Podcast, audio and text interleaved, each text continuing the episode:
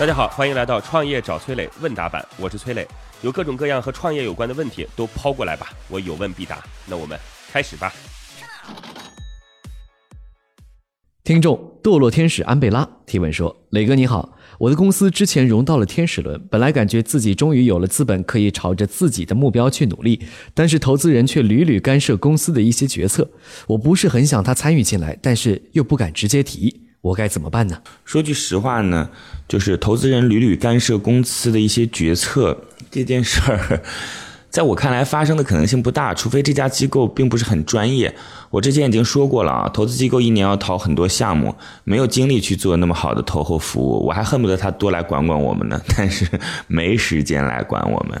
所以您这个应该不是一个标准的，就是股权投资机构或者天使投资人。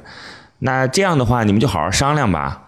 就是你得拿出自己大股东的气势来说实话，我估计你们俩可能还是朋友，否则的话，这有什么不能说的呢？在公司层面你是大股东，如果要从董事席位的话，你肯定是以多数最终每个决议都能通过呀，对吧？所以我我我我不认为说。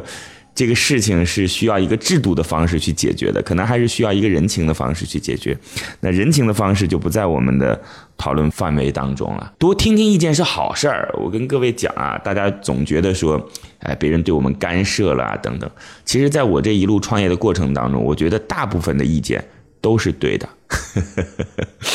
好，祝您成功，谢谢。好，在这里要告诉各位哦，各位可以加我的个人微信号八六六二幺幺八六六二幺幺。我自己组建了一个专门服务创业者的社群，叫乐客独角兽，这当中已经有一万多号创业者了。大家加入进来，有关创业的问题，我有问必答，希望能够帮助到各位哦。我的个人微信号是八六六二幺幺八六六二幺幺，等你来哦。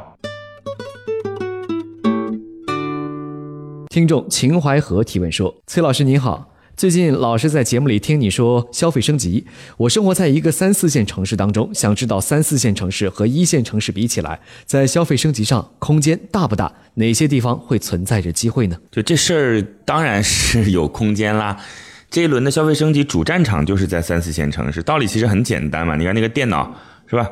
这个九十年代的时候突飞猛进，更新速度很快，迭代速度很快，到两千年的时候依然是这样啊，不断的去。不管是内存也好，硬盘也好，处理器也好啊，都是一个很快的上升速度。但是到今天，你说电脑再要去上升一个这个高度，其实很难了。那一线城市也是这样啊，一线城市其实今天我们看它跟这种欧美的最发达国家相比，不管是消费场景还是消费品，其实都应该讲，甚至是有所超越的。不是说我们保持在同一个水平，甚至有所超越的。那它的空间就很小了嘛。那对于三四线城市来讲，不管是在认知差异上、文化差异上，还是在消费习惯的差异上，其实都存在着巨大的空间。所以这轮的消费升级肯定都是在三四线城市啦。那有很多投资人会认为说，三四线城市消费类的产品那是一个，还有消费的方式会是一个，消费的文化会是一个等等。嗯，那期待你能够抓住这次机会吧。其实说的简单点啊，我认为。呃，现在最好的一些方法是无人化的东西。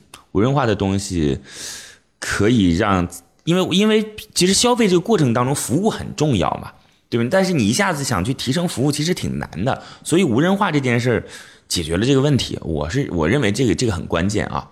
那另外一个呢，就是相对来讲频次比较高的东西，就是吃的，然后呃穿的啊，这些可能会。